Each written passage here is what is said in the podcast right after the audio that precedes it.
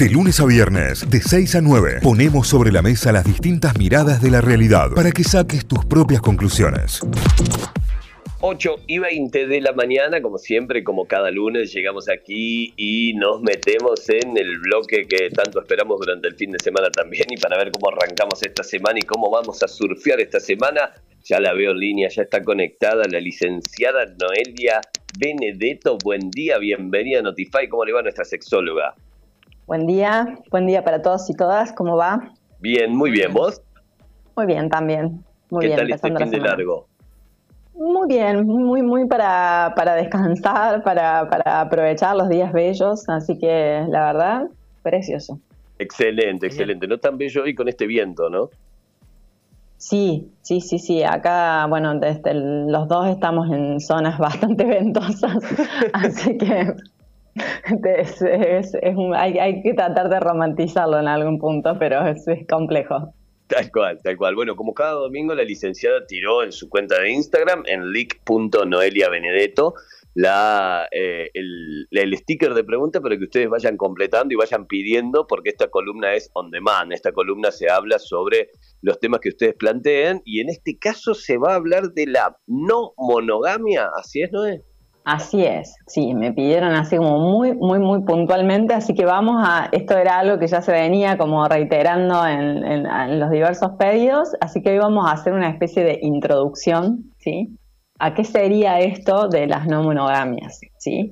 Excelente. Eh, para empezar, básicamente eh, se define como así un paraguas muy grande a no monogamias como a todas aquellas dinámicas vinculares que rompen en algún punto o que se corren de los mandatos de algún tipo de exclusividad que se le pretende a los vínculos monogámicos, ¿sí? ya sea esta exclusividad afectiva o bien la sexual o bien las dos juntas.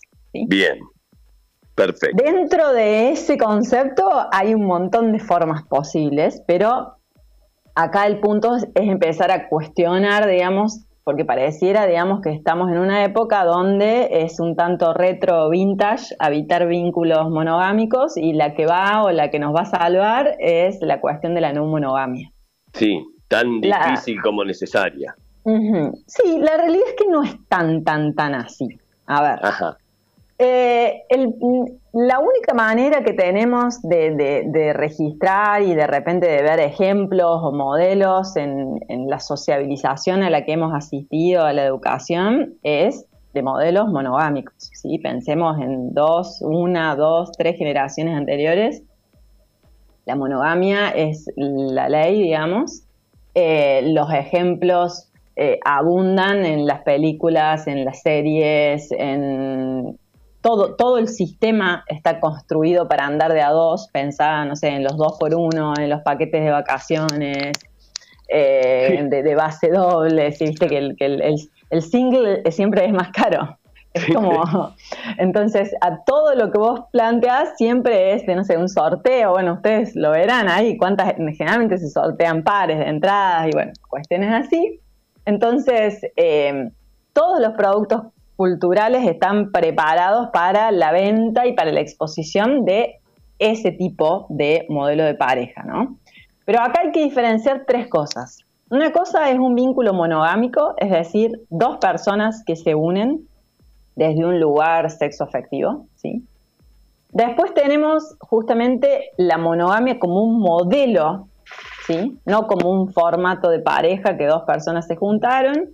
No, tenemos la monogamia como si fuese un modelo que en realidad eso sí ya viene a ser una especie de cuadrante que nos marca que una relación sexoafectiva tiene que estar basada sobre ciertos pilares de exclusividad y esa exclusividad va a ser tanto sexual como afectiva, ¿sí? Y generalmente para toda la vida. Ah, bien.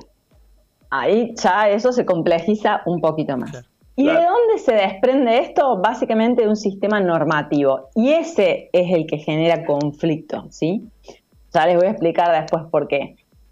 Ese sistema normativo básicamente es la mononorma. ¿sí? Mono quiere decir de uno y norma son aquellas, por así decirlo, leyes sociales que no están sancionadas ni publicadas en ningún lado, pero que sin embargo ejercen implícitamente toda una regulación eh, afectivo, sexual, política y social en la forma en la que tenemos de vivir los vínculos, ¿sí? Esto de, la mononorma vendría a ser justamente una norma social implícita que lo que hace es, en cierta forma, imponer que existe una única forma de vivir los vínculos, ¿sí? una única, única y mejor forma de vivir los vínculos, eh, amorosos o sexoafectivos, ¿sí? que sería a través de la pareja monogámica. ¿sí? Se expresaría a partir de eso. Entonces, a su vez, y fíjate que yo dije que hay una sola forma de vivir el amor, quiere decir que esos vínculos van a estar atravesados preferentemente, prioritariamente o exclusivamente por un solo tipo de afecto que tiene que ver con el amor romántico. ¿Sí? Está ahí como una cuestión indivisa ahí entre mononorma y amor romántico. No hay otro afecto posible que circule. Y ahí es donde se empieza a complicar, ¿no? Porque todo lo que se desvíe de esa mononorma va a estar acusado socialmente de desviado, de patológico, de inmoral, de amor falso, de amor insuficiente, eh, o de repente de algo que no llega a dar la talla de pareja, por ejemplo. Claro. ¿Sí? Y con eso trae todo lo que se llama sus marrones, les suelen decir los españoles, que si yo le pretendo exclusividad sexual y afectiva para toda la vida a dos personas, ¿sí? que de repente hacen un convenio en algún momento de su vida, pero ese convenio es a futuro y hasta que la muerte nos separe, o sea que no sabemos qué nos va a pasar a nosotros, qué vamos a sentir, cómo vamos a cambiar nosotros y nosotras a lo largo del tiempo, cómo va a cambiar la otra persona, aparece toda esta cuestión justamente de la otra persona como dueñidad, ¿sí? Inclusive en los conceptos que usamos, ¿no? Mi esposa, mi marido, mi pareja, ¿sí? Está buenísimo ese concepto de dueñidad, ¿no? Dueñidad. dueño, de, pertenencia. Claro, porque empezamos a justamente aplicarle las mismas lógicas que le aplicaríamos a los bienes materiales a las personas con las que nos vinculamos, ¿sí? Como una especie de posesión que eso trae aparejado cuestiones de los celos y su expresión, es decir, otras formas vinculares anulan los celos, no, los celos es una emoción que producto de estar sociabilizados en esta cultura van a aparecer, después veremos cómo los gestionamos, pero no hay ninguna unión vincular que nos garantice la anulación de los celos, ¿sí?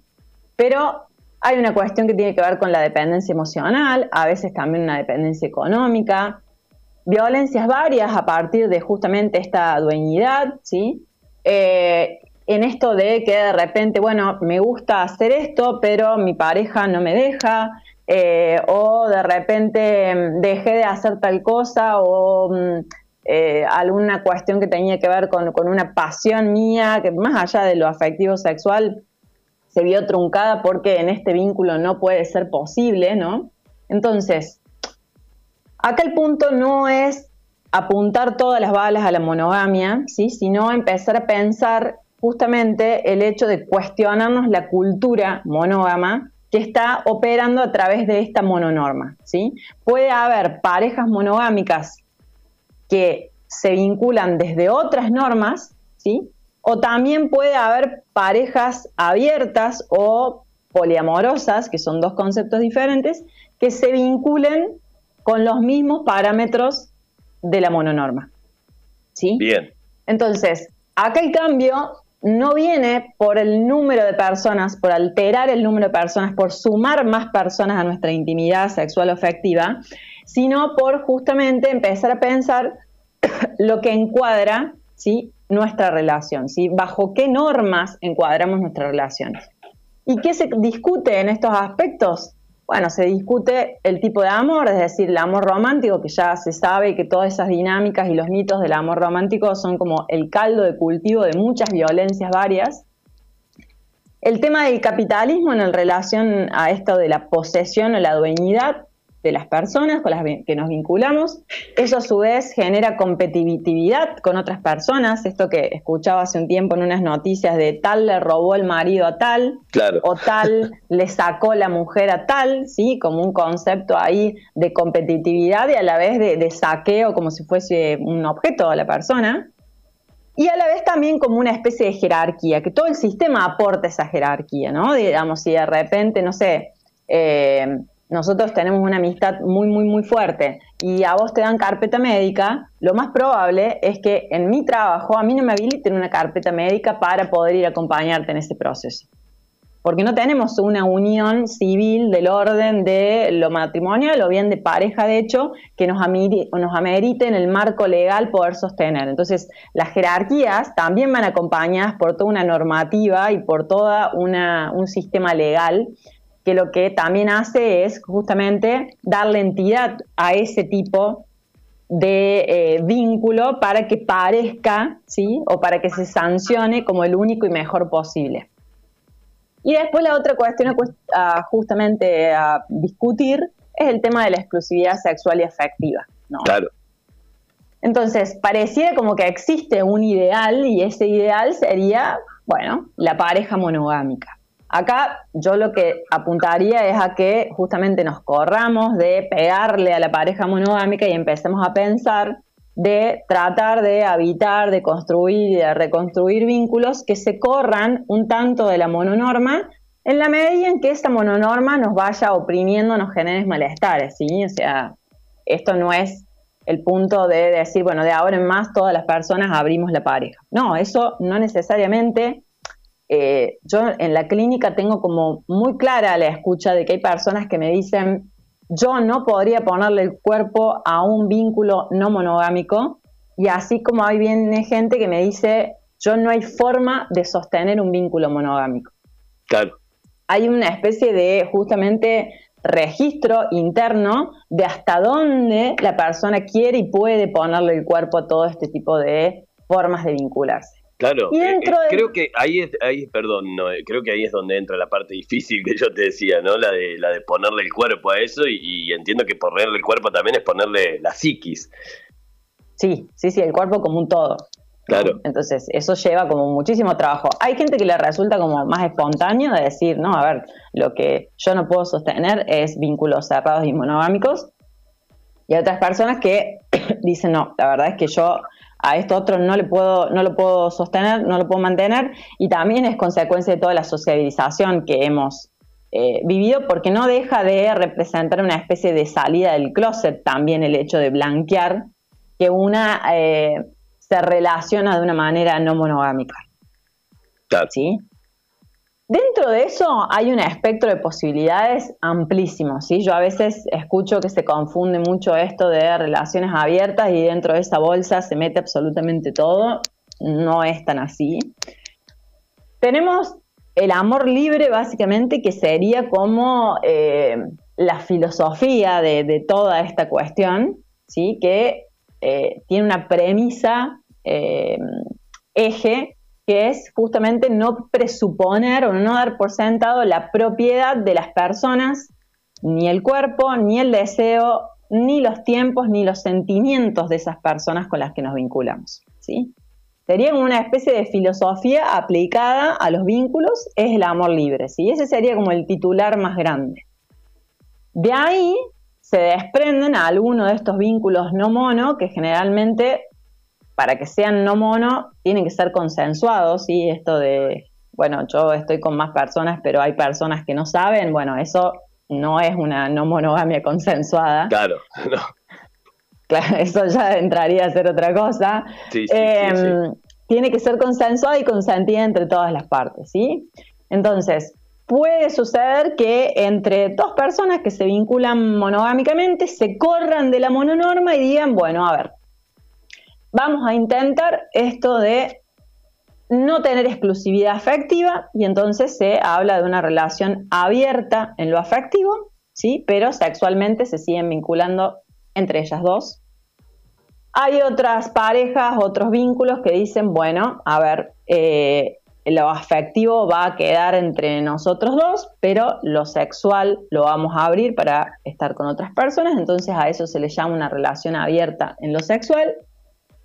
Después hay cuestiones más eh, que tienen que ver con contratos, como por ejemplo esto de la poligamia. No es lo mismo poligamia que poliamor, ¿no? La poligamia es la unión en calidad de matrimonio de una persona con varias más, ¿sí? En el caso de que sea un varón, ¿sí? Con eh, muchas mujeres, esto es una división bastante binaria, pero en el caso de que sea un varón con varias mujeres, es la mm, poliginia y en el caso de una mujer que se case con varios varones, se habla de poliandria, ¿sí? Hay una especie de exclusividad afectiva, de ser como una relación cerrada, pero a ese grupo de personas y en teoría digamos, no sería una especie de adulterio porque todas las partes están al tanto. Y después pasaríamos al poliamor, que es decir, son aquellos vínculos donde se rompe la exclusividad sexoafectiva. Como siempre les digo, hay consentimiento y consenso de todas las partes, información circula, pero justamente estos vínculos no se dan solamente en lo sexual, sino que también en lo afectivo y esas personas pueden tener vínculos entre sí tiene otro estatus la relación, ¿sí? Y en este punto hay diferentes tipos de poliamores. Hay poliamores jerárquicos donde de repente, bueno, a ver, eh, yo voy a tener un vínculo con tal y ese va a ser mi vínculo nodal y a lo mejor va a ser la persona con la que voy a convivir, con la que voy a compartir una economía, pero también voy a tener vínculos sexoafectivos con otras personas con que a lo mejor no compartiré esa jerarquía. Hay otras personas que dicen, no, todos mis vínculos poliamorosos van a ser igualmente jerárquicos, ¿sí? Lo cual también habla de otras condiciones socioeconómicas para poder sostenerlo, es una realidad. Y después el último, o la última que traje en realidad, porque podríamos seguir hablando, es lo que sería lo que se le llama la anarquía relacional, que justamente son no monogamias en las que se rompe esta exclusividad sexoafectiva, pero aparte de eso no se mantiene ningún tipo de jerarquía. Se apunta al no etiquetamiento directamente de los vínculos, de decir, bueno, a ver, lo que me pasa con esta persona está siendo, es decir, hay un registro, hay esa persona tiene, es representativa en mi vida vincular y en mi vida también sexual y afectiva, pero no necesariamente eh, va a ocupar un lugar más o menos jerárquico que un familiar o que una amistad. Bien, bien, perfecto. Ahora, no, a mí la pregunta que me surge ante esto es, ¿cómo se hace? Digo, ¿cómo hacemos? ¿Cómo lo enfrentamos? En principio, a ver, eh, no hay una fórmula, ¿sí? y, con esto te quiero decir que no va a haber ningún formato vincular que anule la angustia, que anule problemas, que anule los celos, lo único que desactivamos, por así decirlo, con estas formas es vivir de otra manera el concepto de posesión y dueñidad y de repente desactivar, quizás, quizás, lo que sería el concepto o la posibilidad de una infidelidad. ¿Mm? Bien. Pero ni es la panacea, ni es superador a otro modelo, trae, mm, trae bardo igual. Sí, sí, sí, claro. No es que, a algo de eso le vamos a poder huir y listo, firmamos, ya está.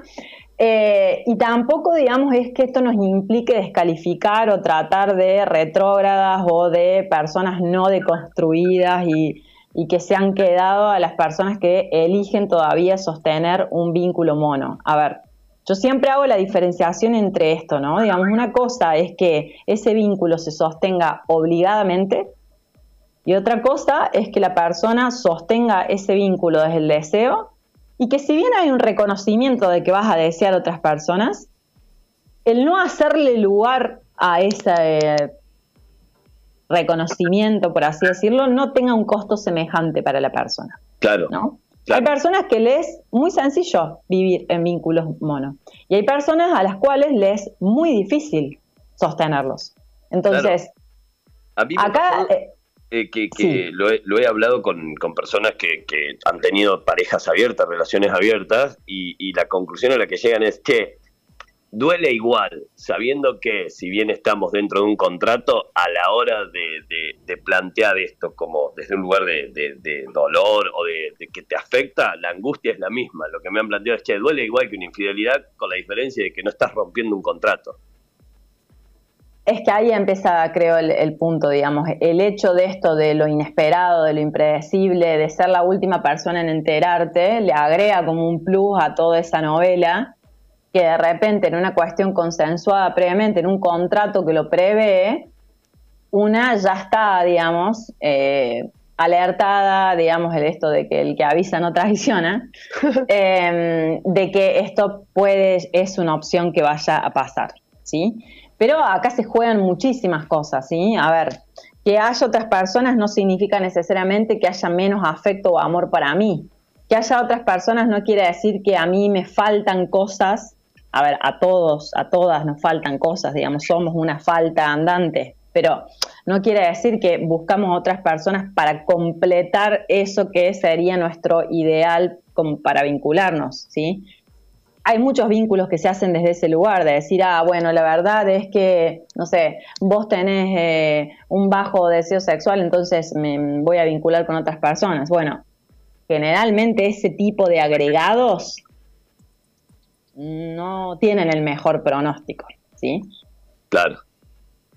O estoy en una crisis terrible con alguien, entonces mi forma de huida de esa situación, en vez de elaborar ese vínculo, es sumar más personas. No, no al contrario, digamos, lo que, lo que es el Shenga que tengas en tu casa, vas a ir estando, digamos, a, a punto de explotar por más que sumes más personas. Entonces, Acá el tema no es empezar a replantear y hacer como un análisis comparativo y decir, che, ¿cuál es la mejor forma de vincularse? Acá el punto es decir, tratar de corrernos de todas estas imposturas o presiones de la mononorma. Porque vuelvo a decirte, puedo estar en un vínculo cerrado, monogámico, mononormado, y también puedo estar en un vínculo poliamoroso, cerrado y mononormado, donde las lógicas de la exclusividad, de la posesión, y de justamente tener como el control absoluto de las trayectorias vitales de esas personas y las violencias que aparecen, se puede dar en, todas las configuraciones vinculares.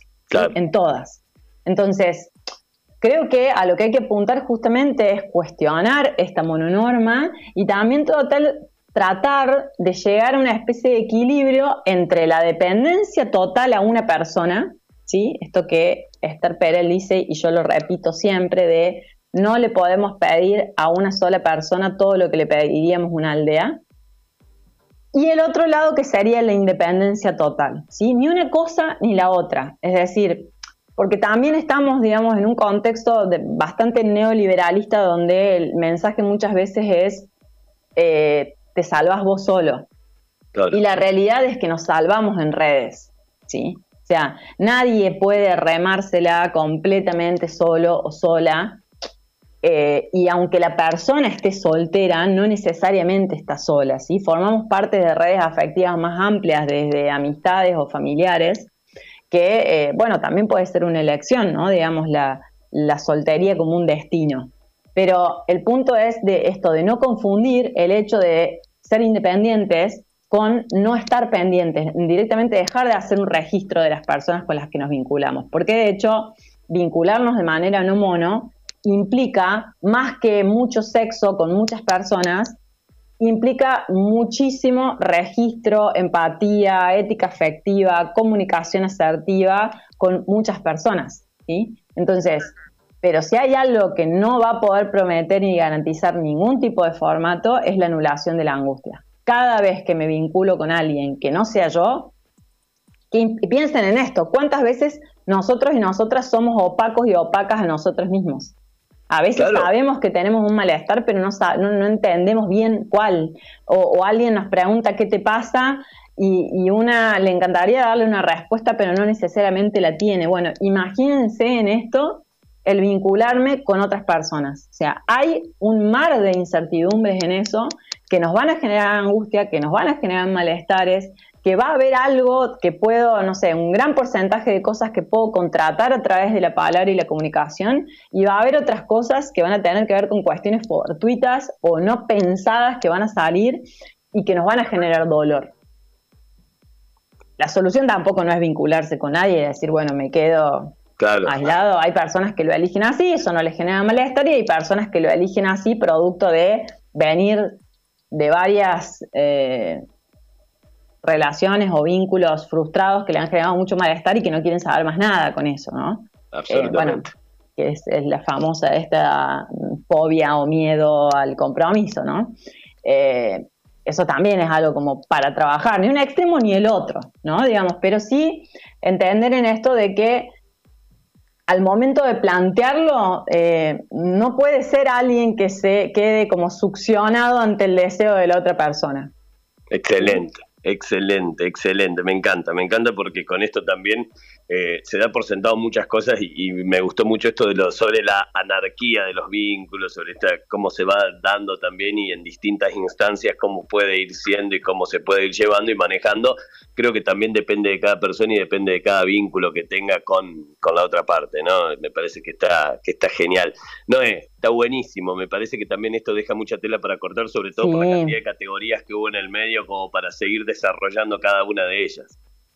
Sí, sí, hoy era como muy introductorio porque generalmente empiezan por el otro lado, que es cómo abrir una relación y para justamente llegar a responder esa pregunta, si es que tiene una respuesta, hay que pasar por todas estas cuestiones anteriores y empezar a pensar de dónde sale, por qué se sostiene, por qué se perpetúa, por qué se posiciona como el mejor y también por qué hay muchos problemas o conflictos que se desprenden de adherir a esos modelos, ¿no? Como para decir, bueno, a ver, pienso que podría evitar otros, pero ¿cuáles? ¿Desde qué lugar? es, un laburo mm, bastante pensado, reflexivo, es con otras personas siempre, eh, pero hay que tratar de justamente que si nos salimos de una imposición no meternos en otra. ¿no? Claro, está buenísimo, está buenísimo. Noé, gracias, gracias como siempre por echar luz cada lunes a la mañana, gracias por esto. No, gracias a ustedes por la invitación. Y bueno, me pueden encontrar en las redes como sí. arroba con B larga y doble T, sobre todo en el Instagram, pero bueno, de ahí les va a linkear a, todo el, universo de Noelia. Eh, y pueden hacerme preguntas ahí también o consultar por algún tipo de, turno. Eh, y sobre todo bancarla los domingos sugiriendo los temas para poder seguir eh, continuando con, la columna. Excelente, excelente. También la columna la van a encontrar en arroba notifyok en nuestras redes, en arroba benedetto y a través de nuestra web en notify.com.ar. Gracias, Noé. Hasta el próximo lunes. No, de nada y éxitos para todos y todas. Buena semana. Adiós. Notify, las distintas miradas de la actualidad para que saques tus propias conclusiones. De 6 a 9, Notify, plataforma de noticias.